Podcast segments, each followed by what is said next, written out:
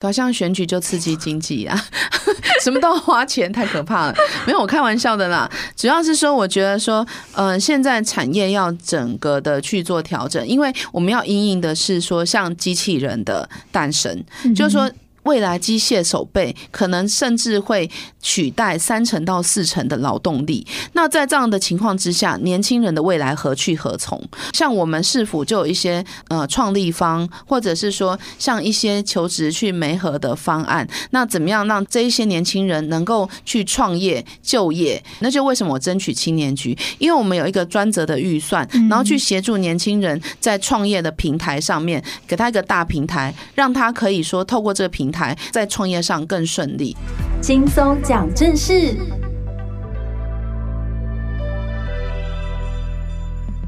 随着越来越多的杰出女性投入政坛，除了她们散发出来的柔性色彩，还有细腻的问政风格之外，还可以看到更多从女性、从妈妈的同理角度来关注，还有推动妇幼的相关政策。那今天呢，我们很开心的邀请到了新北市的刘美芳议员，从板桥的女儿到美女参选人，我们来听听看美芳议员呢这十二年来作为民意代表的心路历程，以及呢未来。来，对于市政推动的目标跟愿景，欢迎美方议员。Hello，大家好，我是美方。是，那么同样呢，身为女性哦，我一定要来问一下，当初美方议员是什么样的契机，让您想要投身在政坛当中呢？好，谢谢小嗨哦。那呃，今天在这里哈，我想跟大家分享一下，其实女性从政呢，真的是呃一条蛮艰辛的路程的。不过，因为我们家三代从政，所以说我们家几乎。叫做百年老店了，对。那因为从我阿公开始，我阿公就是呃第一任的板桥市长，然后我爸又当了从市民代表会主席，然后一直到呃省议员、省议长等等，还有立委。所以说呢，我们家其实呃累积的一些人脉。啊，一些资源。那我我那时候在国外读书的时候，我父亲其实他就有察觉到说，我的本质上面、性格上可能还蛮适合从政的。所以说呢，他就鼓励我说：“哎，其实你可以回来呃参与看看政治啊。那如果说呃，反正阿公爸爸都有从政嘛，所以说呢，你就是呃试着去服务群众这样子。那因为呃，我觉得说人生苦短。”我觉得在短短人生当中，如果我能够说为这个社会做些什么，或者是说，呃，我能够说将我人生的意义发挥到最大，呃，我认为这是呃很好的事情。所以说呢，我就想说，身为女性，我也更。应该要为社会呃多做这个付出嘛，展现女性，比如说问政的专业态度啊。而且呢，因为就像您刚刚所说的，在这个柔性的议题上面，包括教育、妇幼跟关怀弱势上面，我也可以尽一己之力。是。那所以说所做的付出，其实自己所得到的那种快乐的回报，是用金钱带不来的。如果我们平凡人生，从政就可以让我们人生变得不平凡，所以如果让我再次的选择，我还是会选择从政。是，而且美方议员呢，一从政就十二年了，非常的长的一段时间哦。对，我最精华的黄金青春，青春，都献给了大家哦。是，从升格之后的第一届新北市的议员连任到现在哦，那么在市政上面，不知道有没有哪一些方向是美方议员一直都非常。关注而且不变的初衷呢？我想政治就是人与人之间的事业嘛，哈。那如果怎么样有效的解决人民问题，比如说重点、效率、速度，嗯，然后去解决问题，这是很重要的。那当然，路平灯亮、水沟通是民众就是基本的一个生活上的需求。对，那很多时候我们常常都跟里长合作，比如说像老旧的社区啦，或者是说污水下水道的整治，然后还有就是说缺少停车位的地方，我们就会希望说，是不是有机会去争取到地下停车场来改善停车的问题？然后还有就是电线杆的地下化等等，那这些都可以精益求精，让板桥呢成为一个有幸福感的地方，这是我所追求的目标。那从我从政的第一天，我拿到议员证书的那一天开始，我就自我期许，我就跟自己讲说，不管刮风下雨，只要是民众的诉求，我们就是尽一己之力，尽量的为对方达成任务，这样子。教育跟妇幼一直是我深耕的领域。嗯，我从政十二年来呢，呃，几乎都是在教育审查委员会，就是教育文化客家呃审查委员会还有新闻。那我一直强调，孩子是我们的未来，把教育做好，教育向下扎根，台湾的未来才有希望。除了这个教育的领域之外，在美方议员有没有想要更加扩大去钻研哪一些方面呢？那为什么是这几个方面呢？那其实呢，在教育的部分，呃，我想要再补充说明一下，就是教育上面来说，我希望呢，可以说像是城市的教育，或者是语言的教育。所谓城市教育，我相信是一个趋势。嗯，比如说很多的孩子在未来可能都要会写城市。那写程式呢，其实就是跟逻辑训练有很大的关系。那另外的就是有关于语言的教育。呃，现在的孩子呢，光是一种语言、两种语言是不够的，嗯，他未来所要面临的挑战非常的大。他除了要学会讲英语，就是国际共同语言语言以外，他可能还要去思考第三语言，比如说包括像是西班牙语、德语或者日语、韩语等等的。所以说呢，我希望说在语言的部分也可以向下扎根。那我呢也希望，因为我在教育审查委员会，我希望可以优化教学的环境。比如说像校舍的改建啊、补强，或者是老旧校舍的改建等等的，教育的软硬体的预算，其实都会经过我们审查会。所以针对这点，我会持续的来努力。包括说，为了哎您宝宝的未来，是对。那讲到这个呢，我就要讲到说，像我们新北呢，其实就是一直有在推动国家儿童未来馆。嗯哼，因为这个是结合科技。呃，未来创新等等的元素在里面，所以以后呢，呃，爸爸妈妈、宝宝都可以一起去我们的儿童未来馆。那这是我所期待的哈。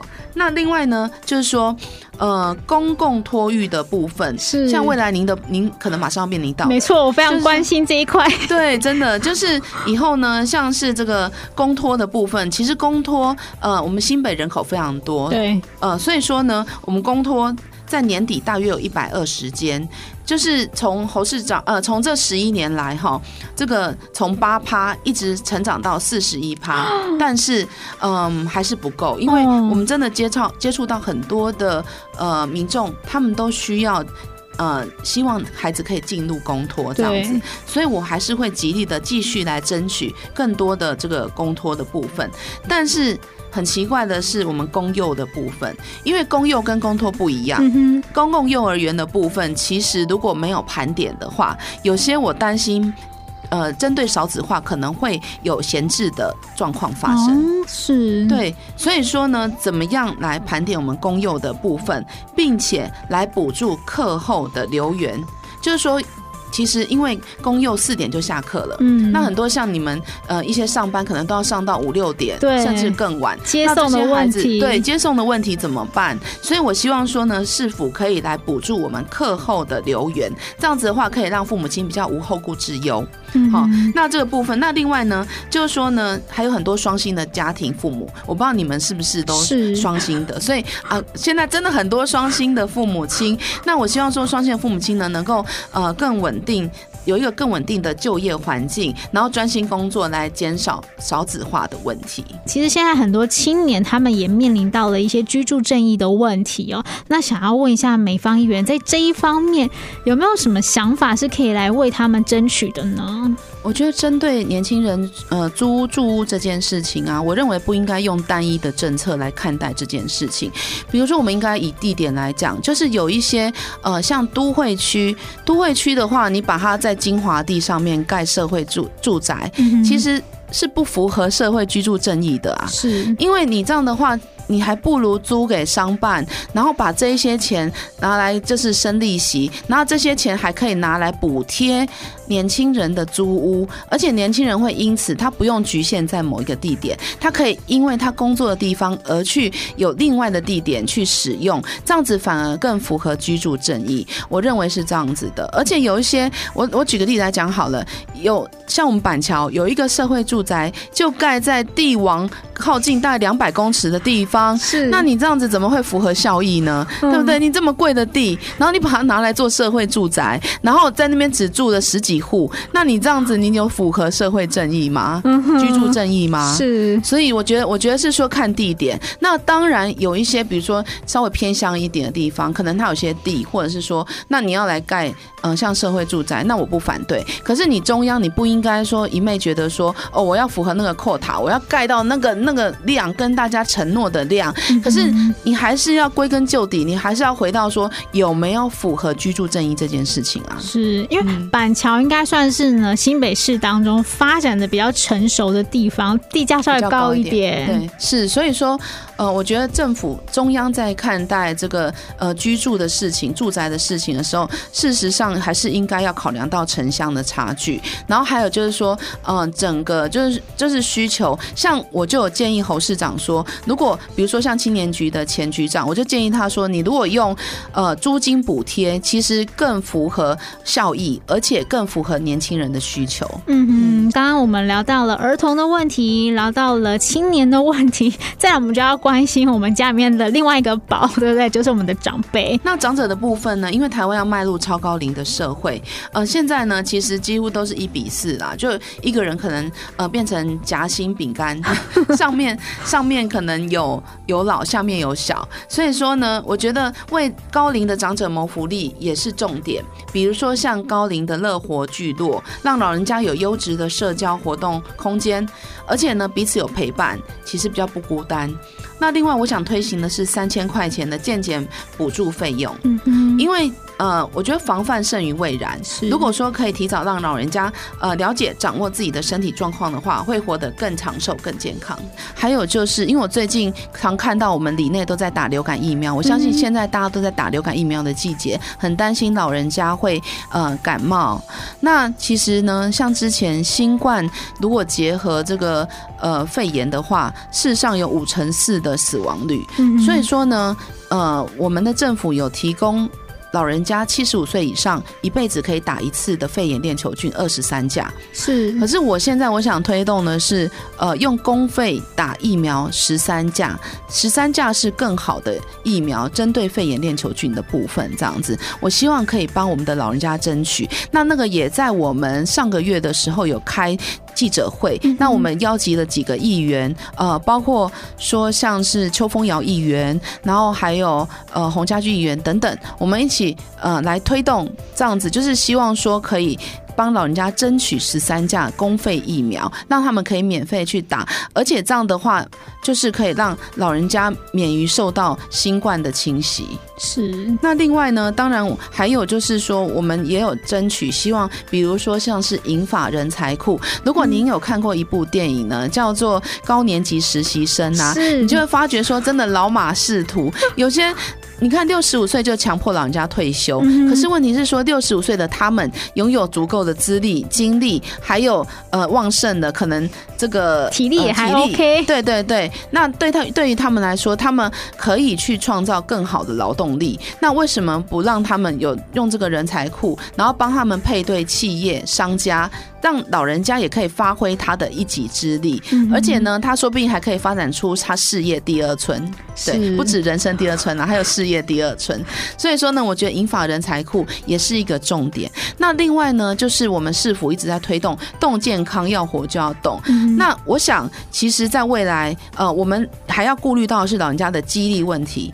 因为肌肉量每一年都减少一趴，就四十岁以上肌肉量每一年只减少一趴，十年就十趴了。所以老人家很多有些可能都是少肌症患者。所以说，怎么样去帮助老人家增强肌力的部分？因为肌肌肉呢，就是可以帮助骨骼像树干一样包覆骨骼，可以让老人家免于比如说像骨折或者是说受伤。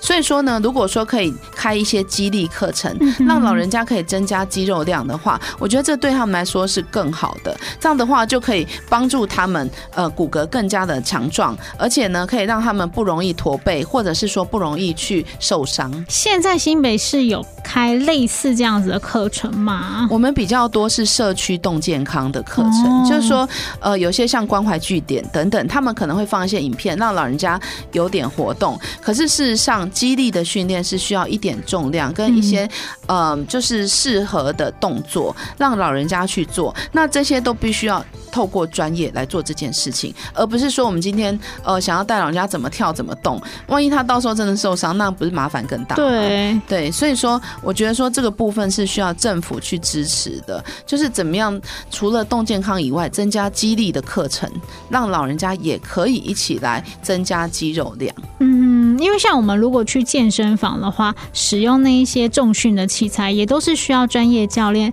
先在旁边教你一下嘛，对不对？更何况是老人家要去操作像这样子的东西，是是，所以可能也可以增加一点年轻人的就业机会。对，真的，因为现在，嗯，我我认为说，真的除了天气越来越冷以外，也是这个职业的寒冬。嗯，就是现在大部分的人口结构来讲啊，劳动力年轻人都移动到了那种，就是比如说像。呃，熊猫啊，或者是说像 Uber、Uber Eat 这种，是就是你可以临时打工的状态。但是问题是说，其实。真正让大家怎么样得到正职这件事情，我认为是很重要的。呃，因为如果说年轻人，甚至像有些年轻人，大家有听过“躺平族”这这句话吗？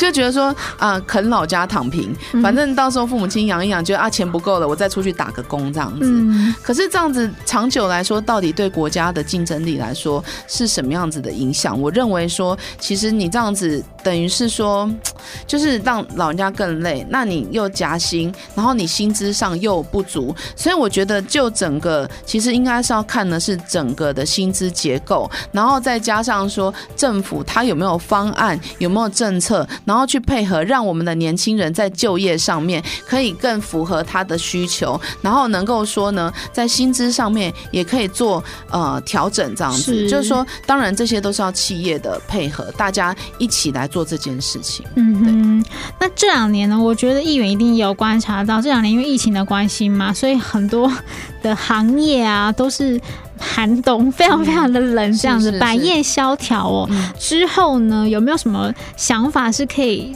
帮助这一些产业或者是这一些创业的人呢？好像选举就刺激经济啊，什么都要花钱，太可怕了。没有，我开玩笑的啦。主要是说，我觉得说，呃，现在产业要整个的去做调整，因为我们要因应的是说，像机器人的诞生，就是说。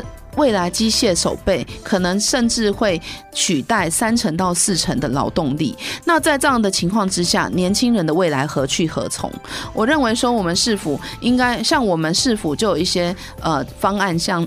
呃，创立方，或者是说像一些求职去媒合的方案，那怎么样让咨询呃，让这一些年轻人能够去创业就业，就是这一些。其实我们在青年局，那就为什么我争取青年局？因为我们有一个专责的预算，然后去协助年轻人在创业的平台上面，给他一个大平台，让他可以说透过这个平台，然后他在创业上更顺利。因为现在其实很多年轻人，你会发觉都很想要当老板，对，都很希望说自己出来。创业这样子，嗯、那殊不知，真的这一条路是非常艰辛、很艰辛的。因为你当你投入了成本之后，它不见得是可回收的。那而且，其实风险性来说，在经济不景气、萧条情况之下，风险更高。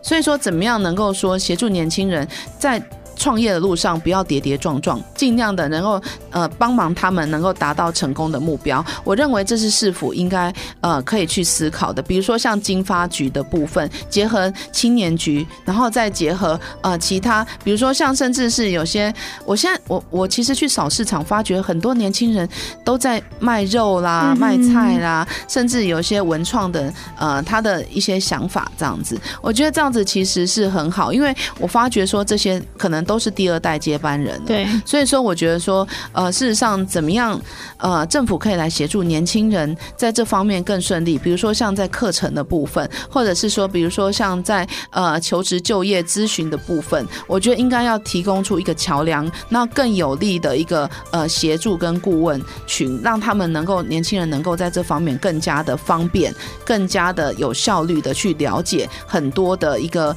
呃呃怎么解决问题的能力。是哇，这些都是呢，这个美方议员呢一直以来，或者是说在未来呢，都特别关注的地方哦。那美方议员呢，在新北市的这个问政的努力呢，我们大家也都是有目共睹的。而且您的提案数呢，也是所有议员当中名列前茅嘛。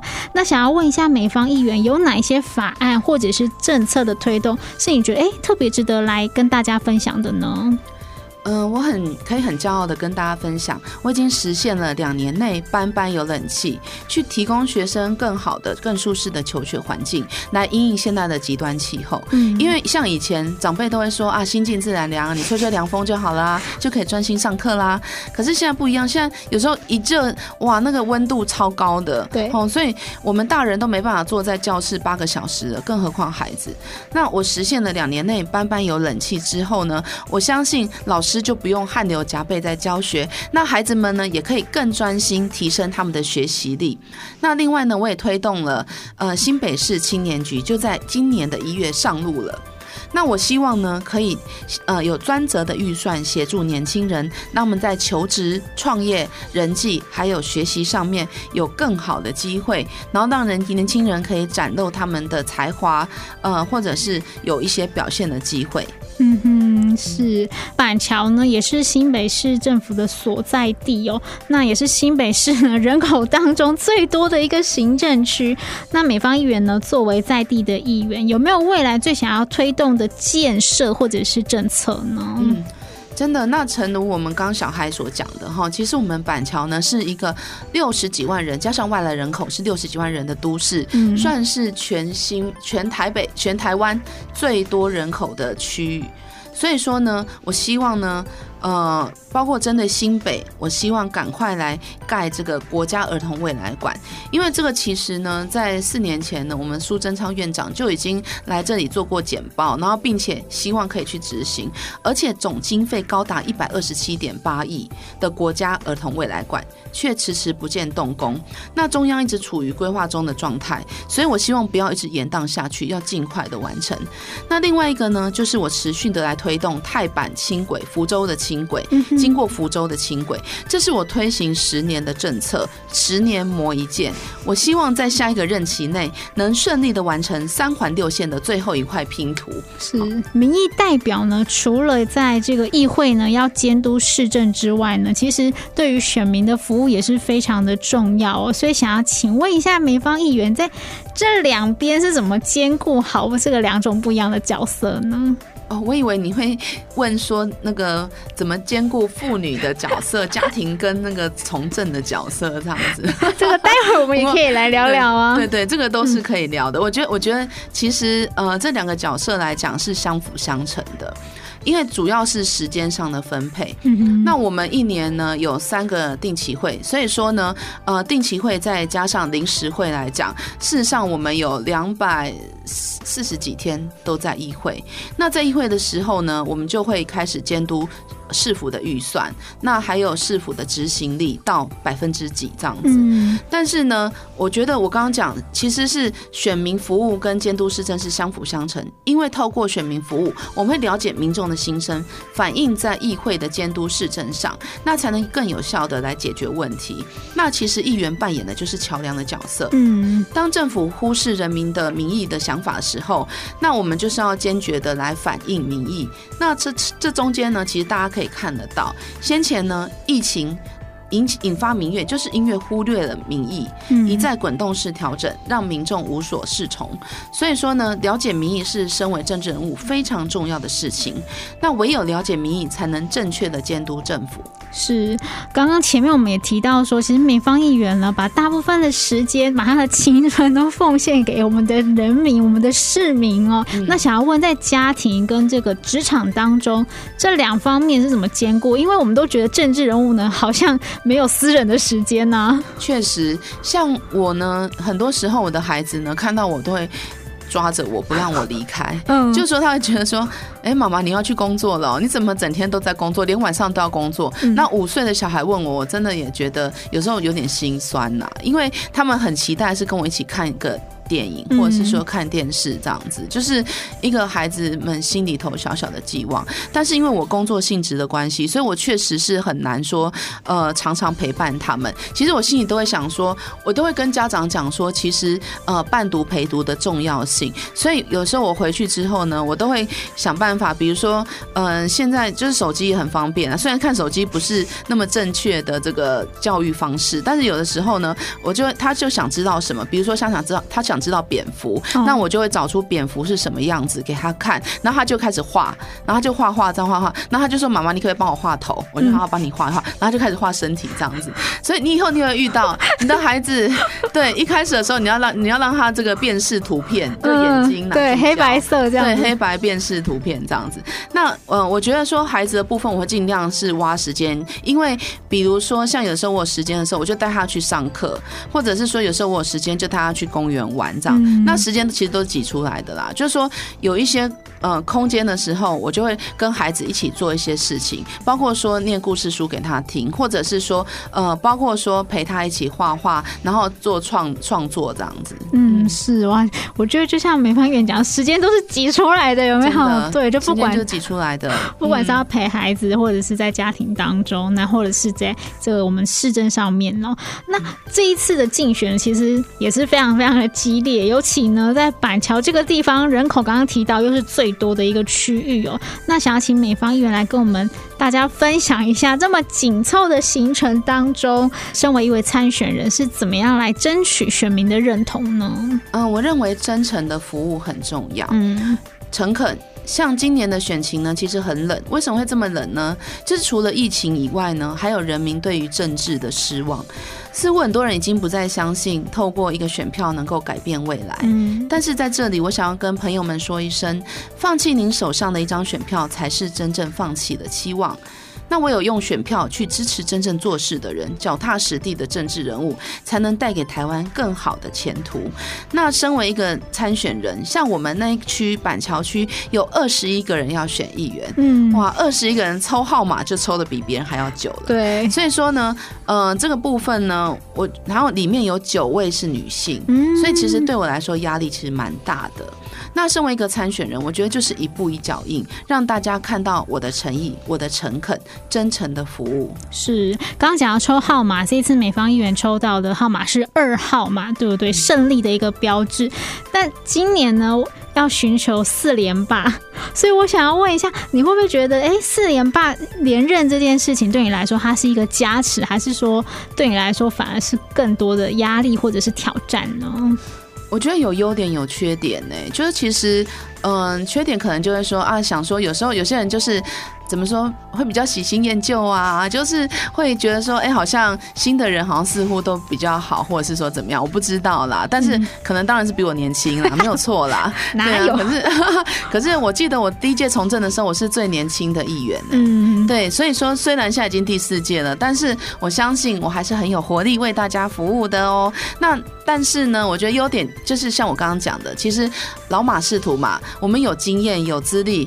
那仍然有活力的动力为大家来服务，不忘初心。对，就是我呃坚持的部分，就是我希望说呢，能够脚踏实地、不忘初心的来解决民众的问题，让大家都可以安居乐业。嗯，那但是有很多的政策或者是刚刚提到的建设，都是呢需要一直去延续的嘛。毕竟呢，在这么长的一段时间里面，我们美方议员也耕耘了很久，所以您是最了解。板桥这个地方，他们需要什么样子的东西？需要因为在地，所以在意。对，对那想要最后呢，再请美方议员跟我们分享一下，可不可以用一句话来概述您从政的理念，或者是自我的期许呢？不忘初心，脚踏实地解决民众问题。我相信大家都可以安居乐业，嗯、这个是我的一个嗯心里头的一个寄望，还有对自己的期许。是，好，那这是美方议员的部分啊、哦。那我还想再多问一个，因为今年呢九合一又绑了一个公投嘛，嗯、对不对？您对于这个公投的十八岁的这个年轻人呢，可以来参与投票这件事情，你有什么想法吗？嗯，我觉得十八岁其实某种程度来说已经。比以前还要成熟，因为以前的资讯没有那么流通这么多，但是现在资讯爆炸的年代，其实年轻人很迅速的就可以得到很多的资讯。那我觉得，如果在这样的在这样的前提之下，我相信年轻人在十八岁已经有足够的判断力，能够说呢，去判断说到底什么样的政治人物是适合自己跟国家的。所以说呢，我觉得说，呃。透过公投，我想大家透过民意，大家就会知道说，哎、欸，其实也许我觉得可以下降，就是投票的年龄，呃，这个是一个方法。嗯，是让更多人来参选，那不一样的想法激荡出不一样的结果。那当然还是大家为自己的选票来负责，对不对？当然，当然，就是这个叫做。可以说共业吗？就是说，就是说，其实我觉得大家一起决定的事情啊，那不管是好是坏，其实我们大家都是共同承担。那当然，我当然是希望往好的方面去想啊，嗯、就是说，大家有足够的智慧，然后去选出一位适合自己、能够真正造福呃造福民众的人。我觉得这点很重要，因为对于我们来讲，从政久了，大家都会觉得说，哎，那你可能就会比较。没有那么有动力啦，或者是说，嗯、呃，比较没有冲劲啦。可是我觉得还是要看人哎、欸，毕竟老马仕途嘛。像我们这种啊，就是后尾逃给我们汤蛙，对啊。那我们就是呃二号离后离后，哎，记得哦，大家可以呃一定要来支持哦。二号离后离后。是在十一月二十六号的这一天，不要忘记了你的权利跟你的义务呢，都是呢要来帮我们一起参与这次非常重要的这个过程呢。今天呢，也要非常谢谢我们的美方议员跟我们分享了这么多，谢谢美方议员，谢谢小嗨，谢谢大家。